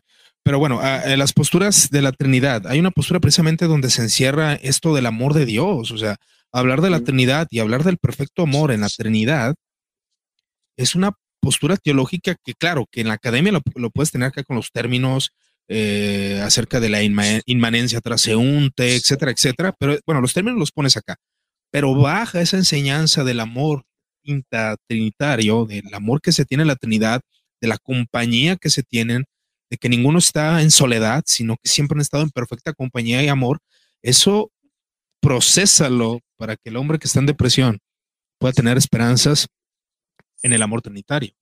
Y eso es lo que muchas veces se ignora. y, y, eso, la supuesta inutilidad de la Trinidad, viene del el padre del liberalismo, que era Schleiermacher, donde si tú lees su sistemática que, eh, que él escribe, él apenas reduce a unos cuantos capítulos pequeños el tema de la Trinidad. ¿Por qué? Porque el modernismo, el liberalismo, nace de un rechazo de las especulaciones, nace de un rechazo de la tradición, nace de un rechazo de los dogmas, nace de un rechazo de todo. Schleiermacher estaba peleado por el extremismo sistemático que el protestantismo estaba fomentando y él ve la religión, lo que el ser humano siente, pero ahí la Trinidad para él no figura. Y eso es lo que influye a los teólogos de hoy.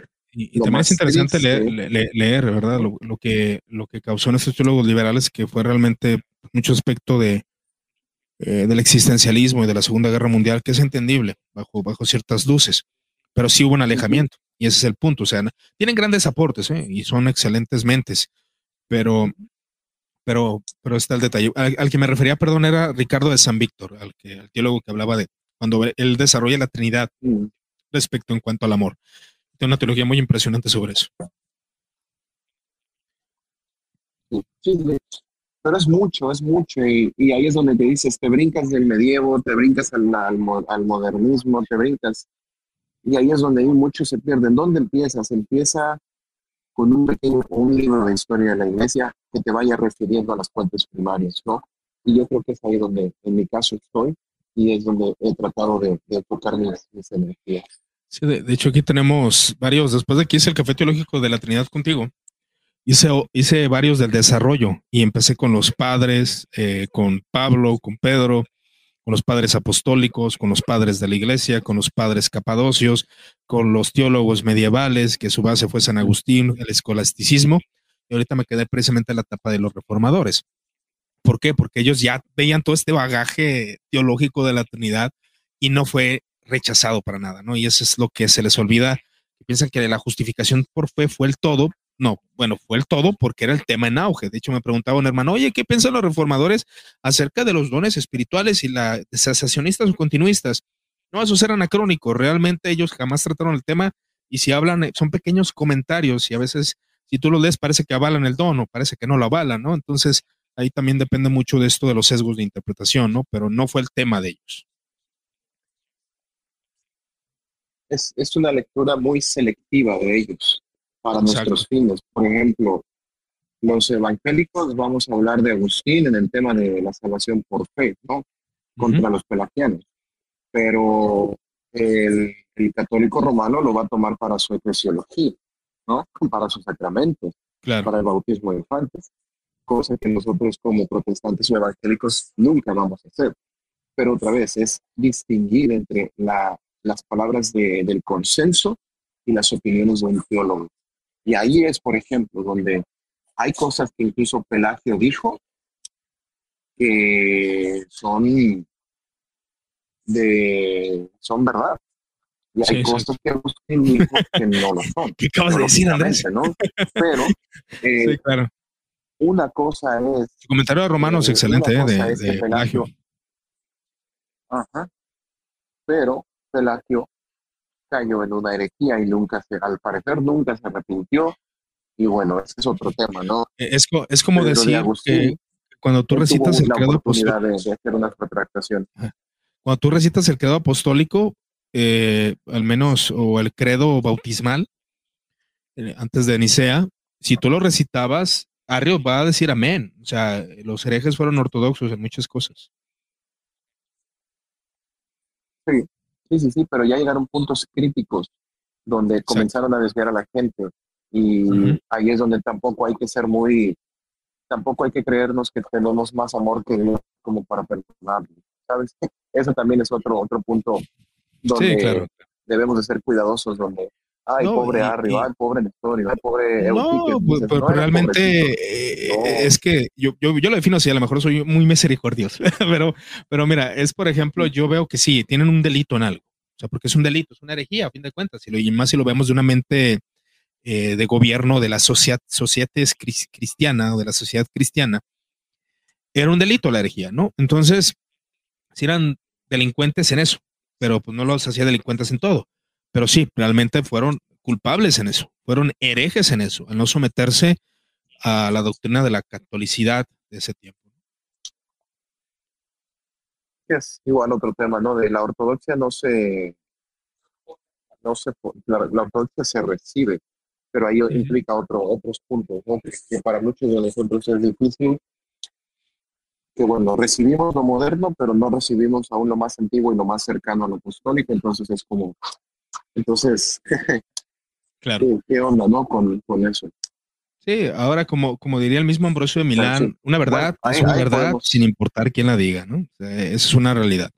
Y tú si lees a Pelagio, porque precisamente en estos libros de Thomas Oden, él cita comentarios de Pelagio en la Biblia y tiene comentarios buenos, pero pues no, lo no deja de ser un hereje en cuanto a su antropología, ¿no? Ahora dice aquí un hermano Hugo, dice, mirando en una perspectiva bíblica, el mismo Balaam dijo una profecía acerca de Jesús, sí, exactamente, pero eso no lo hacía profeta de Dios, ¿no? Es lo que dice aquí el estimado Hugo. Sí, que realmente es un principio, una verdad, bueno, dijeron verdad en muchas cosas, pero cayeron en transgresión en algo. Hay un delito por el cual se les acusa y fue en contra de la cristología, contra de la Trinidad. Y eso fue el de los delitos de él. A lo mejor pudieron haber sido de Arrio, por ejemplo, pudo haber sido un excelente predicador que lo era. De hecho, era un buen predicador, pero pues eso no lo e-, exime de haber cometido eh, gravedades heréticas ante la Trinidad y ante la, Cristología. Sí, sí, sí, sí. Sí, sí, sí, es totalmente de acuerdo. Hay que, hay que aprender a leerlos en su, por la luz que ellos tenían, ¿no? No hay que leerlos fuera de su, de su contexto. Y eso es difícil porque toma muchísimo tiempo leer a un autor y todos los escritos que pudo haber tenido, los puntos a favor y también las críticas que puede tener, ¿no? Eso es. Pero ahí, es, ahí nos queda para mucho, para mucho todavía. Totalmente, es un tema bastante amplio, pero bueno, en respecto al abandono, ya aquí hablamos de, de varios puntos, estuvimos hablando de respecto a eh, cómo se ha abandonado por estas conferencias modernas, no se toca las herejías, no se toca desde un aspecto trinitario, se menciona, pero no se profundiza. Eh, sí, es que no es para, para teólogos, es para laicos, pero pues resulta que tus enseñanzas siempre van enfocadas a, al ministerio, a los pastores, pues bueno, yo creo que esas enseñanzas, al menos desde una crítica de cristianos que pues han participado y han sido eh, eh, testigos de esto, pues realmente es una crítica sana y que será bueno, solamente sería, sería bueno que se tocara y que se enseñara la doctrina de la Trinidad, como decía Andrés, pues realmente no hay una enseñanza profunda y si la hay, pues no, no hacen los seminarios protestantes, eh, realmente. Eh, pueden ser otros seminarios ya sean católicos o etcétera.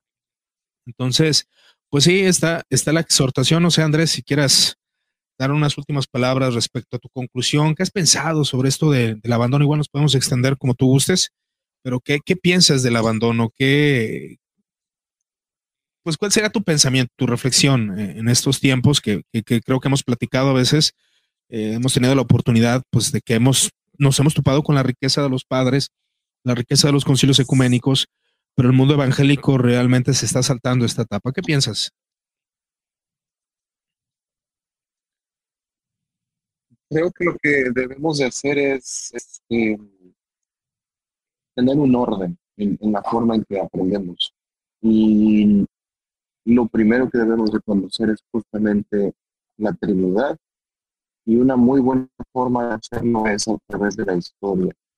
Pero también debemos estar conscientes de que la adquisición de este conocimiento va a requerir de una obligación y de una organización, porque hay que saber cómo leer y hay que saber para qué leemos, ¿no?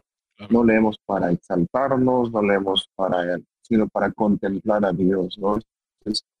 Una de las disciplinas de la, de la iglesia antigua, la contemplación, ¿no? El quedarse maravillado y decir, no sé, no puedo más, no, no, no sé qué más decir y me humillo y contemplo.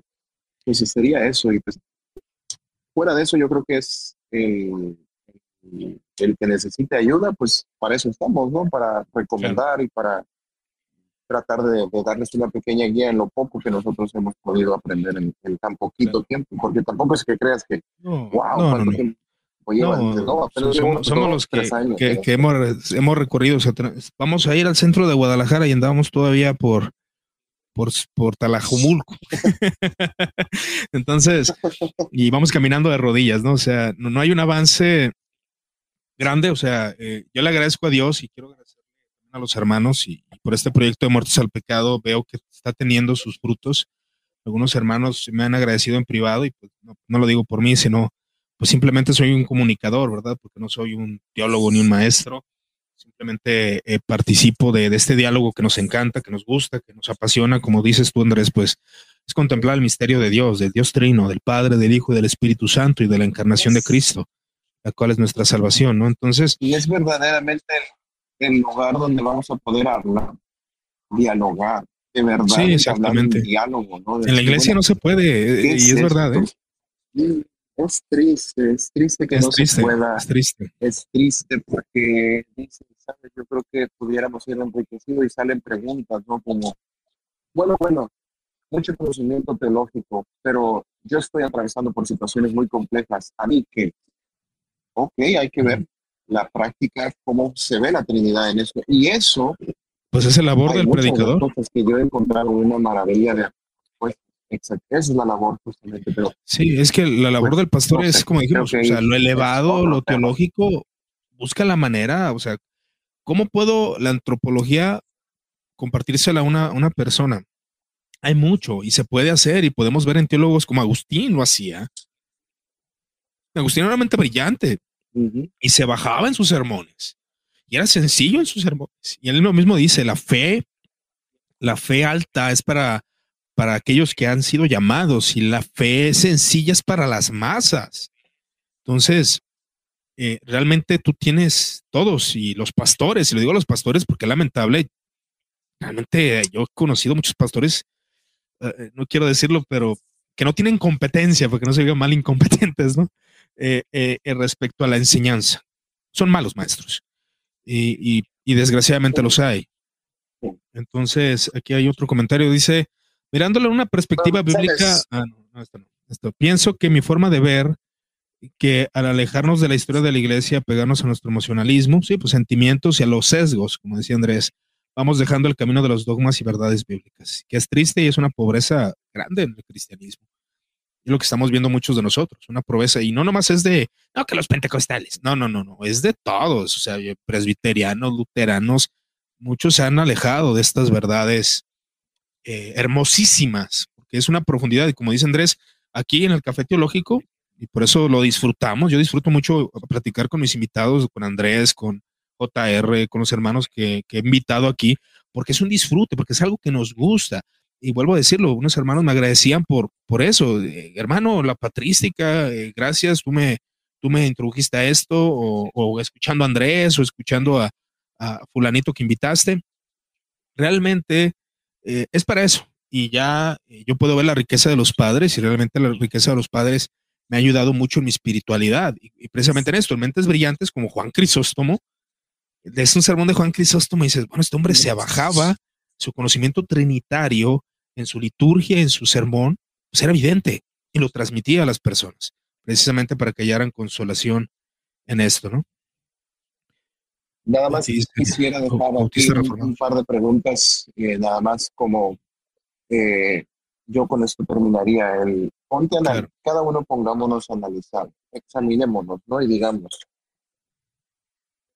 ¿cuántas conferencias de Trinidad he asistido? ¿Cuántos libros de la Trinidad he leído? ¿Cuántos sermones sobre la Trinidad he escuchado? ¿Cuántas enseñanzas sobre la Trinidad? Haz un análisis, ¿no? Haz una dialéctica aristotélica donde te preguntes cuándo, cómo, quién, por qué, bla, bla, bla, bla, bla, bla, bla. Examínate, no dice que es Aristóteles, una que no es examinación, una, persona que no se autoexamina, una vida que no se autoexamina, no vale la pena vivir, ¿no? Examina todo lo que has aprendido en tu, en tu vida cristiana. Yo llevo desde el 2013 que me bautizaron, ¿no? Casi 10 años. ¿Cuánto de la Trinidad he escuchado antes de que yo comenzara a hacer esto? Y te voy a ser sincero. No recuerdo casi nada. Ahora, cada uno analicémonos y digamos, si la esencia de la, de la fe cristiana es el Dios trino, no debería de tener un lugar muy importante en la Trinidad, en la liturgia, lo que cantamos, la liturgia. lo que enseñamos, lo que oramos, Exacto. cómo oramos con una estructura trinitaria. Eso, eso es lo que yo digo, sabes, algo está mal ordenado y creo que eso es lo que yo les dejaría y en lo que uno pueda ayudarles. Tú tienes mi número, tienes mi contacto, yo más que dispuesto en ayudarles en lo que, en lo que pueda y lo que esté dentro de mis manos, ¿no? Y si no, vemos, ¿no? Vemos de qué manera lo hacemos. Sí, igual, pues también a mis hermanos de México y también de otros países que estoy, creo que ya tengo la posibilidad de enviar libros a diferentes países. Entonces, eh, pues Andrés da cursos, yo también voy a empezar a dar cursos, si Dios me lo permite, referente a los concilios ecuménicos. Y, y vamos, y pues pueden tener eh, este apoyo tanto de Andrés eh, como de un servidor para adentrarse en este asunto de, la patrística. Como decimos, no somos los expertos, pero sí podemos recomendarles libros que, pues bueno, ya estamos un poquito empapados de, esto, de este asunto. Obviamente podremos ser como sus hermanos que, te apoyan a hacer algo que tú lo harás mucho mejor, tal vez, ¿no? Entonces, como decía Andrés, precisamente dentro de, la, la iglesia antigua nos enseña que aún la forma de culto estaba plasmada la Trinidad, las oraciones, el bautismo, en nombre del Padre, del Hijo, del Espíritu Santo. Y cuando se bautizaba al creyente, lo primero que se le enseñaba el gloria el Padre, crece en el Hijo, crece en el Espíritu Santo y Gloria Patris, Filis Espíritu Santi, en latín. Me gusta el latín. Entonces, eh, la forma de culto, ¿no? Aún en la liturgia, en nombre del Padre, del Hijo y del Espíritu Santo, se persinan. Yo me persino porque ya puedo, soy luterano. Entonces, eh, las oraciones, los sermones estaban plagados del ministerio trinitario. Y volvemos a lo mismo, a lo mejor no con estas formulaciones. Ese eh, es, ese sentido de la mistagogia que nosotros no ponemos presente. Exacto. Exactamente. Entonces, fíjate, o sea, todas todos los elementos, hay muchos elementos que desgraciadamente en Latinoamérica y América, porque pues de Estados Unidos ha ocurrido, se abandonó todo este consenso de catecismo. Volvemos por el anticatolicismo, por el modernismo, porque queremos algo más, más que nos ayudes a nuestras vidas, coleccionar datos, escribir. Aquí tengo mis datos, ¿qué tengo que hacer? No, a veces el misterio, el, estoy en el sufrimiento como Job, estoy en el sufrimiento como el escritor de Eclesiastés, pero solo me queda contemplar a Dios, su misterio, su, su esencia, cómo son tres personas y cómo una de ellas se encarna en amor para morir por los pecadores, el perfecto hombre, aquello que el hombre puede llegar a ser. Cristo es lo que el hombre puede llegar a ser. Estamos siendo santificados, como dirán los ortodoxos, divinizados, ¿no? Cierto aspecto. Otro tema que es bien, bueno, vaya si nos sale para todo, pero. Sí, pues no, y será bueno, será bueno. De hecho, igual hay una, una, invitación, Andrés, ahí para el próximo café bueno, quizás eh, después, este, hablemos de la teosis. De hecho, ahí me estaba pidiendo un hermano que habláramos de la teosis. Sería bueno, o la ceosis de Zeus. no sé cómo se oye en español, la ceosis. Entonces sería bueno, vuelvo a tratarlo. Sí, hay, un trasfondo ahí egipcio, helénico que se parece, pero, pero sí, sí, la, la, la peculiaridad y la lo único que es el concepto de la teosis en el cristianismo. Que otra vez, hay luchas con, con cosas de la contaminación de filosofía griega, pero dices, pero es que a fin de cuentas, eh, yo, lo, veo de manera muy sencilla, lo veo de manera muy sencilla, ¿no? Pues es que lo, lo, traduce, o sea, era su cultura, tradúcelo al lenguaje actual, santificación, glorificación, es lo mismo, o sea, a fin de cuentas no, no hay un cambio en la doctrina cristiana. Ahora dice, ¿por qué confunden revelación con doctrina? Eh, no sé si se refiere. ¿Qué se refiere? Ah. ¿Qué se refiere el Emiliano? Pero bueno, este, ¿qué te refieres, Emiliano? Entonces, pues bueno, mi hermano, yo creo que aquí lo dejamos para dejarte descansar. Un placer, placer Andrés. Fue una plática muy enriquecedora, como siempre. te agradezco. Cualquier cosa ahí me avisas y con gusto igual sacamos otro tema cuando, cuando sea posible. Claro, otro pues café. ayudarnos ahí lo que Y ahora no, no tomaste café, me dejaste solo con el café. ¿Estás en el café ahora o estás en, casa? Hoy no, estoy en una cafetería, sí, sí, sí, porque a veces en, en casa hace, hace mucho calor y pues aquí me vengo eh, un rato pero no, hoy, hoy, hoy, hoy no. Hoy, hoy estamos un poco más tranquilos. Claro, excelente. Pues bueno, Andrés, muchas gracias. Eh, le agradezco a todos los que estuvieron conectados. Gracias por el apoyo, gracias por el apoyo que le han dado Andrés también, él que los que han participado de sus clases, eh, los cuales son muy buenas, recomendables. Eh, también pues yo estaré anunciando ahí algunos cursos que, que estaré impartiendo. Eh, una pequeña aportación ahí económica porque es necesario, ¿por qué? Porque pues, dedicas tiempo y aparte necesitamos comprar más, más literatura, ¿no? Entonces, pero bueno, eh, les recomiendo los cursos de Andrés. Igual, Andrés, ya sabes, ahí si gustas dejar en los comentarios tus, tus redes sociales o tu número de contacto, de conecte, puedes ponerlo para que algunos te contacten. Sí, Te, lo, te voy a compartir. Eh, son dos, si te permites comentarlo. Sí, no problema. No, adelante, adelante, ya sabes. Son dos cursos que va a haber para el, para, perfecto, para el mes de octubre. Eh, uno va a ser lunes y jueves y va a ser de pensamiento cristiano, una introducción a la gran tradición intelectual cristiana. Son ocho clases y eh, van a ser de una hora y media, lunes y jueves, ¿no? Y vamos a tener un segundo curso que es Doctrina de la Trinidad. Vamos a ir de, de a la Trinidad y va a ser los días martes, y sábados, y ese es de dos horas, ¿no? Vamos a ir a las escrituras, vamos a ir a los credos, vamos a ir a las confesiones, vamos a tener una participación de un hermano que es eh, un ministro ordenado de la iglesia presbiteriana, donde él es un experto en, lo que es liturgia y él nos va a hablar justamente de lo que hablábamos, ¿no? Cómo luce la Trinidad en una liturgia. Cómo influye la doctrina de la Trinidad en las soxologías. Entonces, vamos a ver una forma práctica. Entonces son esos dos cursos que los hermanos que reciben, que viven en Venezuela y en Cuba, ellos tienen acceso gratuito porque sabemos que hay unas complicaciones enormes. Entonces quiero mencionar eso. Y aquellos que tienen los datos, la información, es en octubre, pero toma tiempo y va a ser un grupo que es de máximo de 20 personas porque si no se vuelve muy complicado pero te dejo los datos ahí para que los, los compartan y cualquier comentario, pues estoy para servirles. Y pues lo mismo, ¿no? trataremos de conseguir algunos profesores que refuercen, eh, profesores expertos en el tema, como tú lo has visto, ¿no? he tenido un, un luterano en su clase antes de que tú fueras luterano, ya eran señales del, del cielo donde tú ya estabas. Sí, me convenció el hermano. Ah, es un disfrute. ¿qué, tal estuvo, esa, esa, esa, clase con el hermano Eric Phillips? Es luterano. Mm, buenísima, buenísima, la verdad. Eh, disfruté muchísimo. Hace, y les soy honesto, ya tenía años que no disfrutaba una clase, ¿cierto? O sea, y es triste, yo sé que muchos lo están pasando. Yo sé que muchos en su iglesia están pasando que ya no les da gozo escuchar las predicaciones. ¿Por qué? Por lo, por lo mismo, por la incompetencia de muchos pastores. Discúlpame, soy muy rudo y, mucha incompetencia en ellos hace que, decaiga la fe, que decaiga. Pero, por ejemplo, esa clase que me invitó Andrés, la verdad fue, fue una, mi, experiencia fue muy buena, la verdad. No, no, no deifico al señor Phillips, pero, pero realmente con su barba ortodoxa y su túnica luterana. este, Voy a ver pero, si, me da Pero fue muy buena, fue muy buena clase. Es más, pero bueno.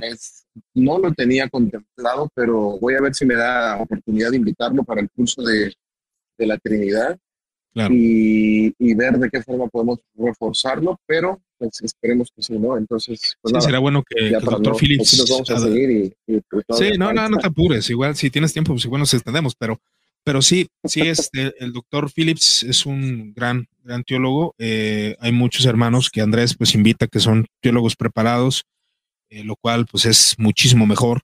Y pues están invitados, vuelvo a insistir. Eh, yo voy a empezar, si Dios me lo permite, introducción a la teología y también eh, los concilios ecuménicos, pues una serie de enseñanzas sobre los concilios ecuménicos hasta el séptimo concilio, desde Nicea hasta Nicea II. Entonces lo estaremos tratando. Ya lo anunciaré ahí para que aquellos que son seguidores de Muertos al Pecado les interesa, eh, pues podemos ver esos detalles, ¿no? Y como dice, pues también estamos para apoyar a nuestros hermanos de Venezuela y de Cuba, aquellos que quieran participar, pueden participar gratuitamente, ¿verdad? Estamos para apoyarlos ahí en Cuba y Venezuela. Pues bueno, Andrés, yo creo que, que aquí lo que aquí lo dejamos. Eh, gracias, gracias a todos aquellos que estuvieron en este video. Gracias, Andrés. Eh, gracias, es un deleite platicar de esto con personas que aman la teología, que aman al Señor y que busquen de alguna manera profundizar más en el misterio, ¿no? En aquel que nos está ayudando, sustentando, perdonando nuestros pecados y dándonos esperanza. Pues, mi Andrés, palabras finales, ¿qué quieres decir para despedirte? No, nada, nada. Ahí estamos a la orden, ahí tienen mis datos y siempre estoy disponible. A veces, con mis dolores de cabeza, a veces no, no contesto, se me olvida, pero no es migraña, ¿no? trato de, de, contestar. Entonces, no, esto es algo un poquito más, más grave que todavía estoy tratando de descifrar con los médicos igual, pero gracias a Dios ha, ido mejorando. Okay. Pero son de las cosas que pues, en cualquier momento de repente se, se detonan. Pero bueno, nada, estamos para ayudarles, de verdad. A veces yo creo que tú puedes dar testimonio de eso. En, en las redes pudiera parecer que no queremos ayudar, pero hemos entendido que en el contacto personal es donde nosotros hemos podido mejorar relaciones y, decir, ¿sabes? Esta persona de verdad está dispuesta a ayudarme, ¿no? A ti te conozco en persona.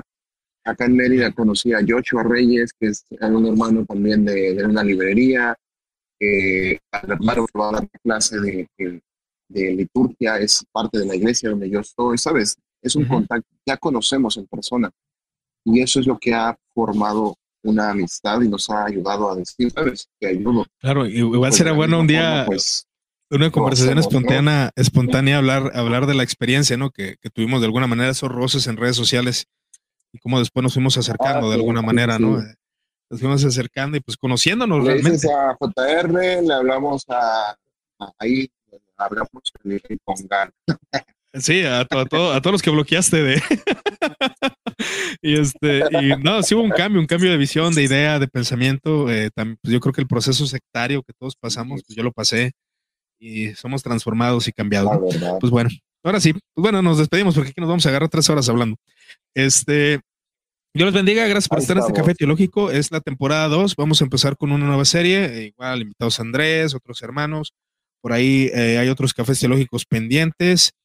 Eh, que voy a hablar acerca de la corrupción o del abuso de los pastores a, a los congregantes. Por ejemplo, el caso este de Nazón y otros que son terribles, ¿no? Pero bueno, ya lo estaremos hablando después. Dios me los bendiga.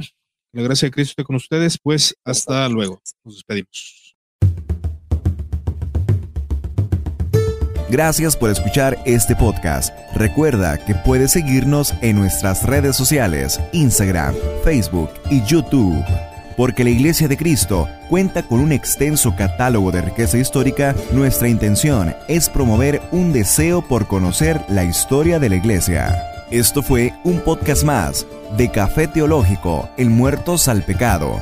Todos los derechos quedan reservados.